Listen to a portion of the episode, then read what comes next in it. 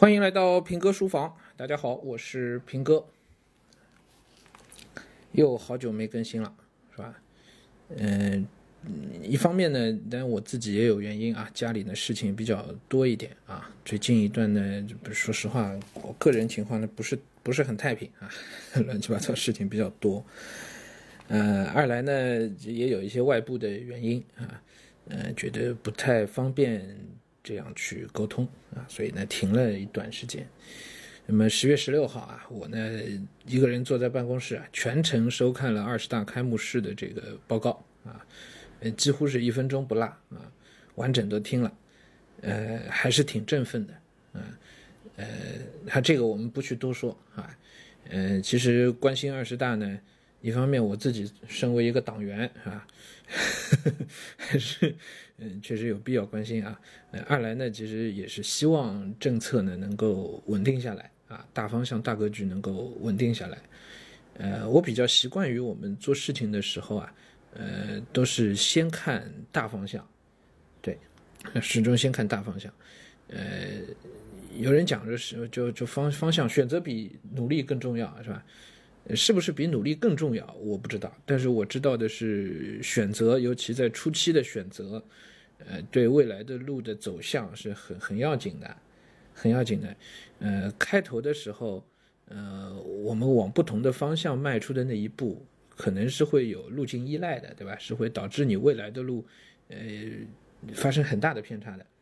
啊，我们开头的时候往，呃，左边挪五度。或者往右边挪五度，看起来好像这这角度只差了五度啊，一正一反也就只差了十度。但是如果你沿着这条路坚持不懈的努力走下去啊，你能够很持续的走下去的话，呃，一年两年以后，你发现一开始的五度带来的未来的偏差是非常之大的，是整个一个扇形的面，是吧？角度会差别会非常之大。所以一上来的这个方向选择是非常非常重要的。这也为什么我在很多嗯跟家长交流的时候，我都说。呃，你想好出国的，你就需要提早就做好准备，要不然对你来讲，很多过程当中所花的精力都是无用功，对吧？走国内路线还是走国外路线，这件事情其实最晚最晚在你读初中之前就应该要定下来，哎，否则呢，这中间的无用功、时间的浪费啊，那孩子是耽误不起的，是吧？这还只是一个方面，其实做所有的事情，我的。呃，做事情的习惯当中都是这样，就是要先看大方向。而大方向上呢，其其实整体的国家的这个方向政策，这个这就非常重要了，是吧？政策稳定下来了，未来的预期也就能跟着就稳定下来了。啊，我们说回到教育上来，那么全国的教育呢，都在一个最大的全国的教育改革的一个一个框架底下，啊，那么上海呢，算走在比较前面的，是吧？落到上海呢，上海的教育改革这几年呢。动静是非常非常大，对吧？包括我们看到双减，实际上也是整个教育改革的一部分啊。那么落到上海来讲，除了双减之外，包括中考的改革啊，未来包括可能的高考的改革，包括课标的这个迭代啊，啊，包括学校的设置等等等等啊，影响是非常大。所以我最近大概有小半年的时间了，从疫情快结束的时候开始啊，我就一直在。呃，比较留意、关心这些政策的方向性的变化啊，比如说之前网传特别多的像英语的比重下降，这事情到底该怎么看，是吧？其实你光去猜是是没有意义的。哎，有人说，哎呀，我有小道消息，小道消息在这种地方完全是不管用的。哎，不要去相信任何的这一类的小道消息，呃，只有通过实践，就是你怎么说。和怎么做相比，绝对是怎么做更重要，对吧？你得去看具体的政策的落实，而不是光去听各种各样小道消息满天飞，是吧？那个那个没有用，那个到最后可能都是谣言啊。呃，看看看看怎么做啊？那比如说像英语的这个比重的问题，之前谣言特别多嘛。嗯，现在落地下来呢，就是公办学校呢的的确确在授课过程当中啊，英语的课时啊是降下来了，可是。呃，教育部应该一次新闻发布会的时候就比较明确的给出答复的，就是考试当中筛选性考试当中，当然指的就中考、高考了，英语的这个考试的比重是不会下降的，是不会，至少短期之内，在本本轮的教育改革过程当中，英语的比重是不会下降的，尤其是一些高考这样的选拔性考试，那这个就看得很清楚了，就是，嗯，如果考试标准没有降低的话，那么整个的大方向就没有发生大的变化，所以英语就仍旧是非常重要的一个学科，尽管它在学校教学过程当中课时的数量减少了，啊，我不多做评价，但是我相信大家应该能听得明白啊，就课时减少了，可是考试标准没有下降，这意味着什么，是吧？意味着家长应该要做怎样的相应的变化，哎，这这就都都蕴含在里边了，我我不用我多说。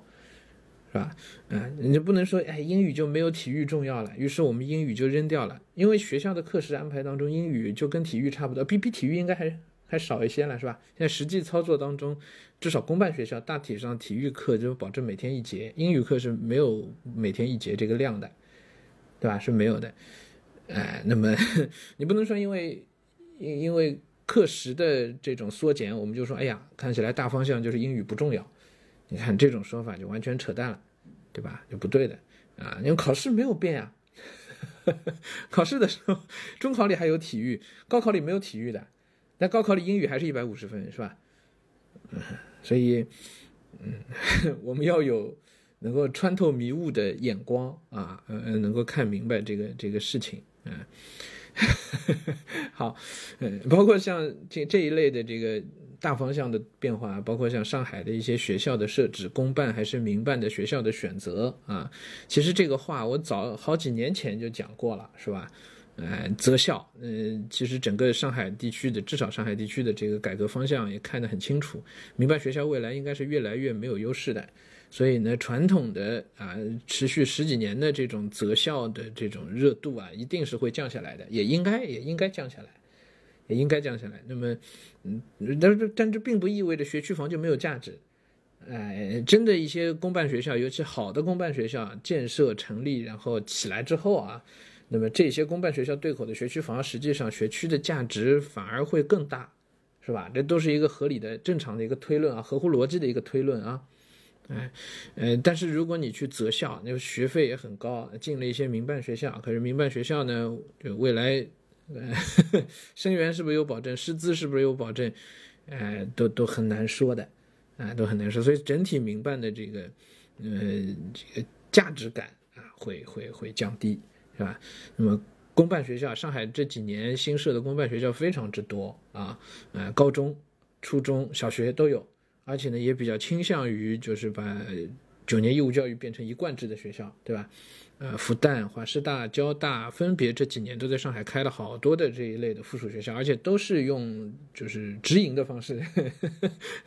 民办学校是类似于加盟，是吧？像以前复旦万科啊，哎，就是加盟的形式。民办学校实际上是万科这边来主要负责这个事情的，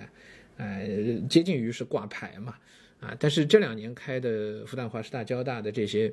呃附属的学校都是呃大学和。呃，党区政府，呃，联合来主办的，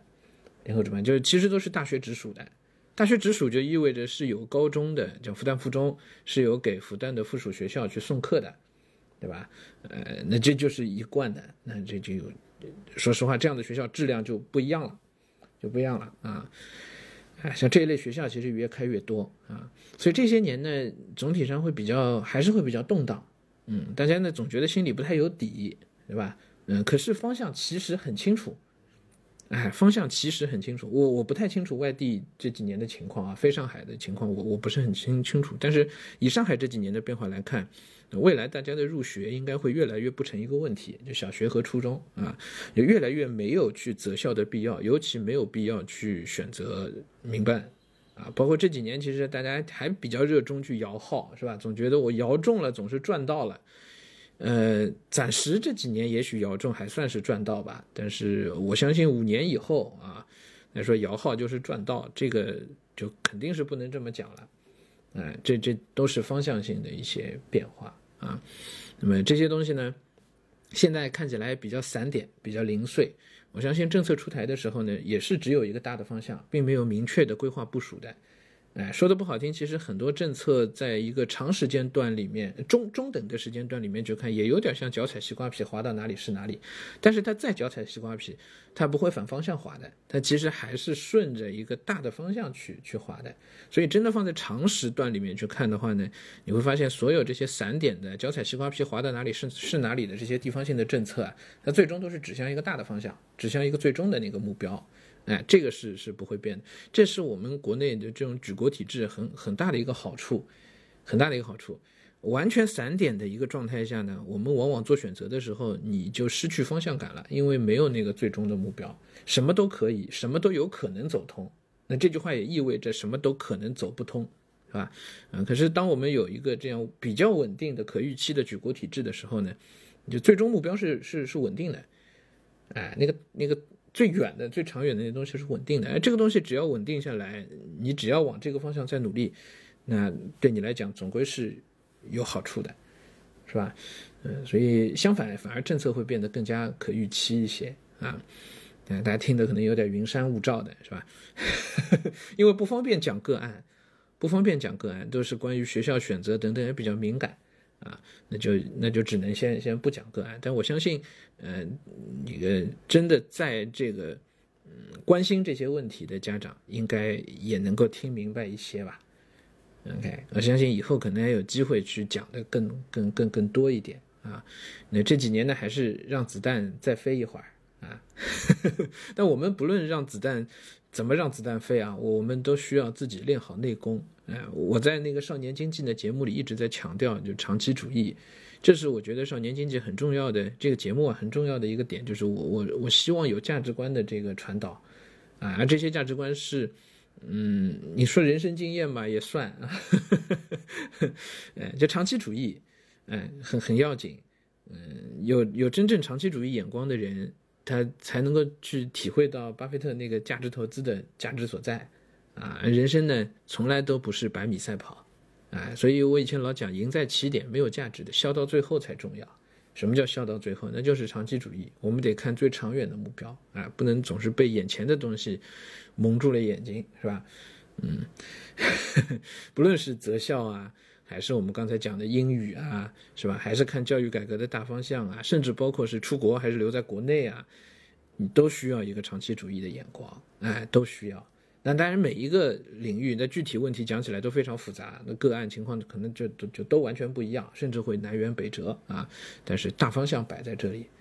嗯，所以我说，看完二十大的开幕式报告之后，我还是挺振奋的啊，就因为那个大的目标，我觉得就非常清晰啊，非常清晰。嗯，永远不要指望你可以做空自己的祖国来获利，对吧？那么反过来讲，就是。永远要跟自己的祖国站在一起，哎，好了，今天就跟大家聊到这儿啊，虽然有点云山雾罩啊，希望呢之后更新呢也可以比较常态化一些吧。